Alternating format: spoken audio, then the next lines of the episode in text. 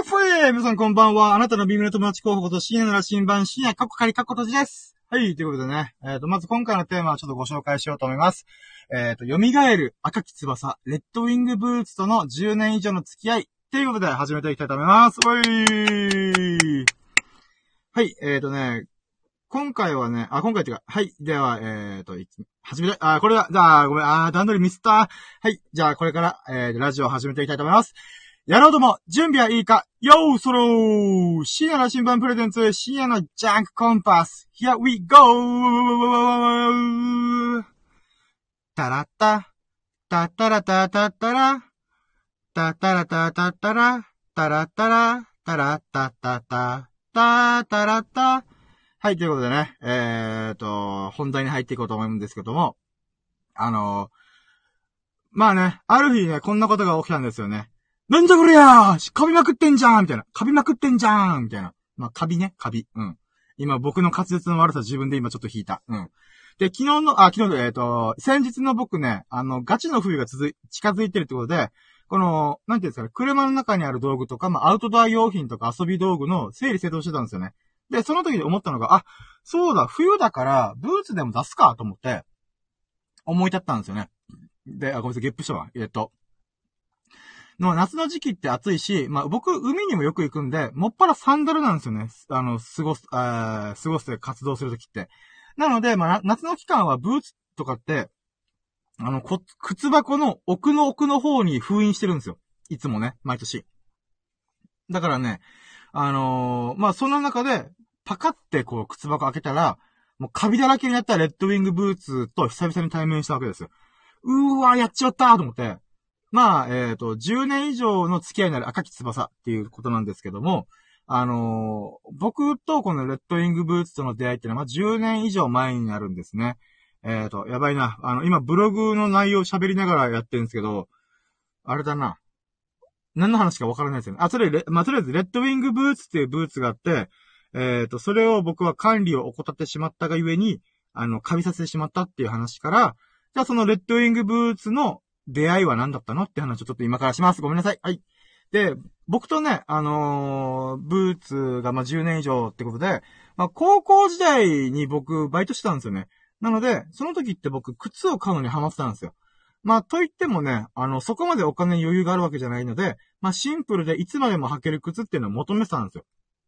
あの、まあ、流行りとかもあるんで、なんか、女の子に持ちたいからかっこいい靴欲しいみたいな感じもあったんですけど、まあ当時の流行りも相まって、まあいわゆる定番と呼ばれるものばっかり入ってたんですよね。あの、金がないからそんなに買えない、もうなんていうの？えっ、ー、と、黄色い靴とか履けないっていう感じなので僕はま。なので、だいたいベタな白のナイキのエアフォースワンとか、アディダスのスーパースターとか、コンバースのオールスターとか、まあ、ティンバーランドっていうのはよく B 系とか、ストリート系で、なんていうんですかね、ラッパーが、ラッパーか、ラッパーがつけてたブーツがあって、それがティンバーランドのイエローブーツとか、まあそういうのがあるんですね。で、そんな僕が最後にたどり着いたのが、レッドウィングブーツっていうブーツなんですね。で、僕が住んでるとこって田舎、田舎っちゃ田舎なんで、この、そのレッドウィングブーツを取り扱ってるっていうところがほとんどなかったんですよ、当時。で、見かけることが全くな、なかったんで、このレッドウィングっていう、あのー、存在すら、そういうブーツのメーカーがあるんだよってことすら知らなかったんですよ。ただ、あるね、この靴屋に、で、たまたま店内を散策してる時に出会ってしまったんですよ。で、その時のね、衝撃がね、まあ、未だに鮮明に覚えてるもんで、もう10年以上前でもね、もうなんじゃこりゃ、こんなブーツ見たことねえぞ、みたいな、もうそれぐらい衝撃があったんですよ。で、どういうことかというと、この、レッドウィングブーツに初めて出会った僕は、ひたすらに、美しいなこれってめっちゃ思ったんですよね。なんていうか、丸みのあるフォルムで、ラジオでブーツの見た目を喋るってなかなかぶっ飛んでんなと思ってるんですけど、あのまあまあまあ、あの、とりあえず美しかったんですよね。この、丸みもあって、かつタフな感じとか、かっこいい感じが、えっ、ー、と、それ可愛さもありかっこいいっていう、この、割と、それを両立するデザインってなかなかないわけですよ、見た目っていうのが。で、そんな中で、この、二つのこの相反する要素を持った、この、レッドウィングブーツのビジュアルの美しさに面食らっちゃったんですよね。で、もう、そこから僕はね、せっせとお金をバイトで貯めて、あのー、このブーツを買うことにしたんですよ。だけどね、金額見て驚いたんですよ、僕。当時で確かレッドウィングブーツ3万から4万ぐらいしたんですよね。で、これまで僕さっき言ったようにナイキのエアフォースのアディダスとか、いろいろ買ったんですけど、それでも多く、高く見積もってもだいたい1万円台ぐらいなんですよね。で、それの3倍もするんですよ、レッドウィングブーツって。マジかみたいな。ティンバーランドの同じブーツでも、確か1万5千円で買ったんで、その、レッドウィングブーツが3万4万するって、正気の里じゃねえな、みたいな。しかも高校の時の僕ね。うん。だから、まあ、そっからせっせとお金を貯めて、たんですけど、だけどね、この、それだけの価値があると僕は思ったんですよね。で、これを買うことができたら、僕今までその定番の靴を特会引っかえしたけども、もうそういうのをね、買うことがなくなるなと思って、つまりこのレッドウィングブーツさえあれば、消耗する普段使いの、例えばランニングとかね、そういうのに使うボロボロになってもいい靴以外はもういらないかなって思えたんですよね。で、そっから10年以上の付き合いになるんですよね。で、人も物も僕、たくさんの出会いと、出会いがあって別れもあったんですよね。あの、つまり、まあ、人も物もいつか別れたりとか、捨てたりとかするときあるじゃないですか。で、それでもこのレッドウィングブーツだけはどうしても離れることがなかったんですよね。で、物としての付き合いはおそらく僕最長になると思うんですよね。僕10年以上使ってるものって、えー、っと、このレッドウィングブーツ以外ないんですよ。もうそれぐらい長い付き合い。で、まあそんなね、で、時は現代に戻って、もう、そんな、このレッドウィングを、カビまみれにしちゃったわけです、僕は。はい。まあ、レッドウィングって赤き翼、赤い翼っていう意味なんで、まあ、あの、タイトルに、蘇る赤き翼ってことなんですけど、まあね、このカビをね、あの、カビまみれにした瞬間に、やっちまったーって思った、改めて思ったんですよね。このコロナとかのパンデミックの影響で、ここ1、2年って僕、アウトドアを中心に遊んだんですよね。釣りしたり、えー、なんて言うんだろうな。まあ、ジョギングしたりとか、あとスケボー乗ったりとか、あとは、まあ、動画撮ったりとかもしたかな。うん、このラジオの収録も、あのー、車に乗って、外でやってるんですよ。なので、まあそういう感じでアウトドアを中心に遊んでたんですね。なので、人とか物、荷物を乗せることがめっちゃ多かったんですよね。なので、頻繁に出し入れがあったんで、この、その時にレッドウィングブーツ、その去年の冬ぐらいね、に、全く手入れせずに、大アウトで靴箱の奥に突っ込んじゃったんですよ、その時に。で、そのせいで10年もののブーツがカビだらけになったんですよね。で、この、もうね、僕、その時ね、あのー、なんていうかな。もともと、このレッドウィングブーツがカビてるっていう実を知ったのも、アウトドア用品とかの整理整頓をしてる時だったんで、もうその荷物整理とかもほっぽり出して、もう大急ぎでレッドウィングのこの手入れをすることにしたんですね。で、僕はね、あの、プチミニマリストっていうか、物をあんまり持たない主義なんですけども、そんな、なんかこのミニマリストを目指している僕でも、まあね、この手入れ、靴の手入れの道具は、ちょっと最低限のものを持ってたんですよ。なので、まずは、このレッドウィングブーツについたカビを、あの、キッチンペーパーとかティッシュとかで拭き取った後に、この靴ブラシ、なんかね、馬毛だったかな馬の毛で作られたブラシがあって、それで、シャシャシャシャーって削削るじゃあの、吐いて、あの、よく靴磨きのあの動画とか見たらありますよね。そういうこのブラシで一回、あの、汚れとか、土、土とかかな砂ぼこりとかを、あの、吐くんですよ。で、で、なんていうかな、意外とその時点でカビ自体を拭き取れたんですよ。なので、少し安心したんですけど、そこから靴用の泡クリーナーっていうのがあって、それでゴシゴシと擦って、あの、まあ、別のブラシでね、擦ってタオルで拭き取ったりとかしたんですよね。で、最後にミンクオイルっていうのがあって、それレッドウィングブーツの手入れでは、まあまあ定番っちゃ定番のやつがあって、それをスポンジにすりつけて、このキュッキュッキュッキュ拭いていく。拭いていくっていうか、オイルを染み込ませていくんですよ。で、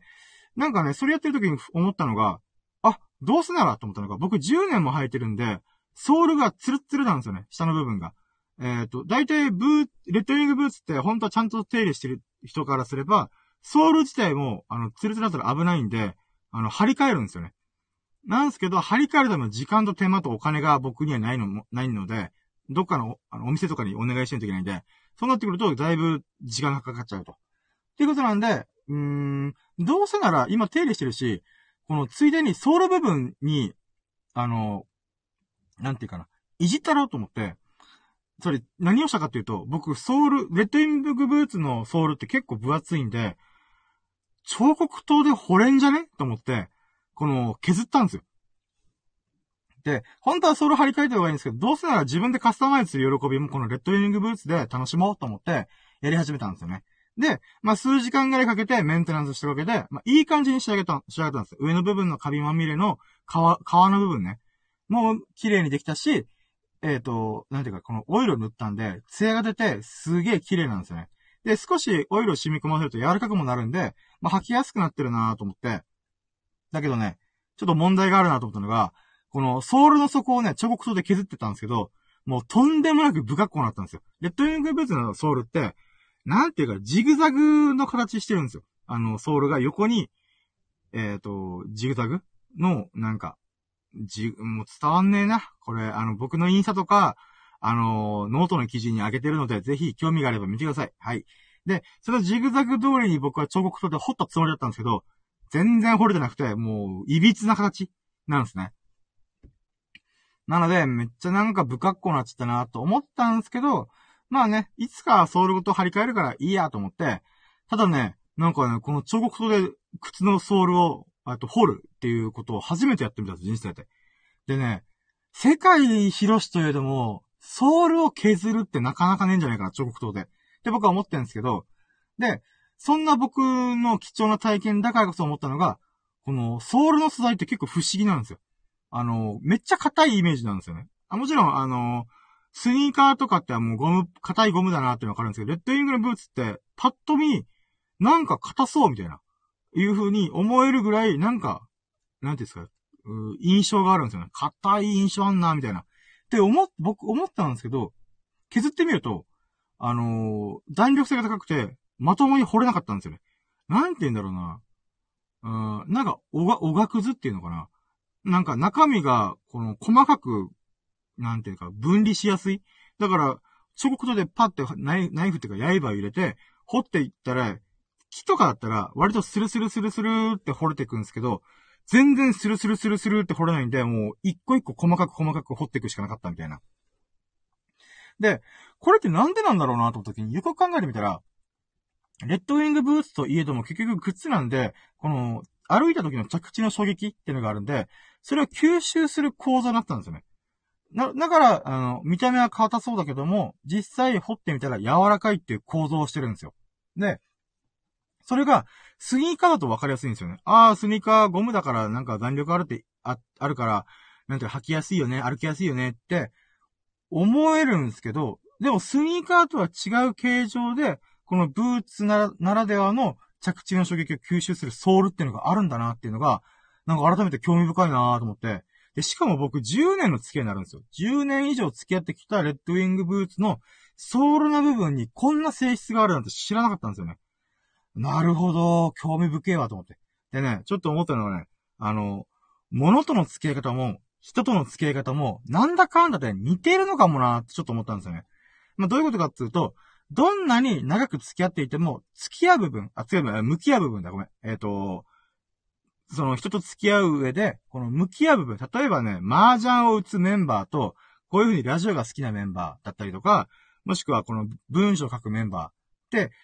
えっ、ー、と、いろいろいると思うんですけど、向き合う部分がやっぱり人それぞれ違うと思うんですよね。仲良くなった側面からだんだんお互いを知っていくみたいな。っていうことを考えるならば、やっぱり、どんなに長い付き合いでも知らない側面っていうのがある。例えば、麻雀打ってる時の A 君。だけど、麻雀打ってない時の A 君。また仕事してる時の A 君。みたいな感じで、自分が知らない A 君っていうのは、まあ、A 君の側面っていうのがあるわけなんですよね。まあ、それをね、今回のレッドウィングブーツで、ね、感じたんですよね。で、ここ最近の僕っていうのは、プチ DIY 精神っていうのがあって、とりあえず、なんかやるか、作るか、いじるか、みたいな、いう精神があるからこそ、まあ、いつもと違う側面からブーツと向き合うことできたなと思ってるんですよね。まあね、だからね、なんか人と物ともなんかね、こう、向き合う場所が違うだけで、なんか新しい側面ってね、ほんとバンバン出てくるんだなーっていうのがね、それが長年の付き合いであっても出てくるもんだなーってちょっと思いました。で、それがね、僕はね、このレッドウィングブーツの新しい側面っていうのが、自分が把握できたことによって、やっぱね、嬉しいなーと思ったんですよね。で、なんていうかな。うん、まあ、さっき見た通り、この彫刻刀でソールを掘ってまで、このブーツを履こうってやつはなかなかいないと思うんですよね。まあ、捨てるか、もしくは、ソールだけを張り替えるとかね。そういうことをすると思うんですよね。で、だけど、僕は自分で掘ったがゆえに、とてつもなく不学校になったと。だけども、その時点で、僕のレッドウィングっていうのは、この不格好なソールを持つレッドウィングっていうのは、世界に一つしか存在しない。っていう風に僕は思えるんですよね。だからね、改めてね、10年は、は、はき、履いて今30代なんですけど、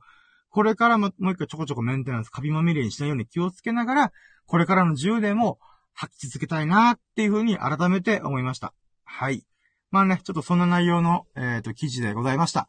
はい。ということで、最後までお聞きいただき本当に本当にありがとうございました。これからもね、深夜のジャンクコンパスをアップしていきたいと思いますので、次回もお楽しみにしていただけますと幸いです。なんか良かったなと思ってくれましたら、ハートマークやフォローを押していただけると、モチベーが爆上がりしてガンガン投稿いたします。そして、嬉しすぎてぴょんぴょん飛び跳ねます。聞いてくれた方のご意見もお聞きしたので、ぜひコメントいただけますと幸いです。それでは皆様がほからかな日々を謳歌することを心の底から祈っております。Thank you for listening. Have a nice day!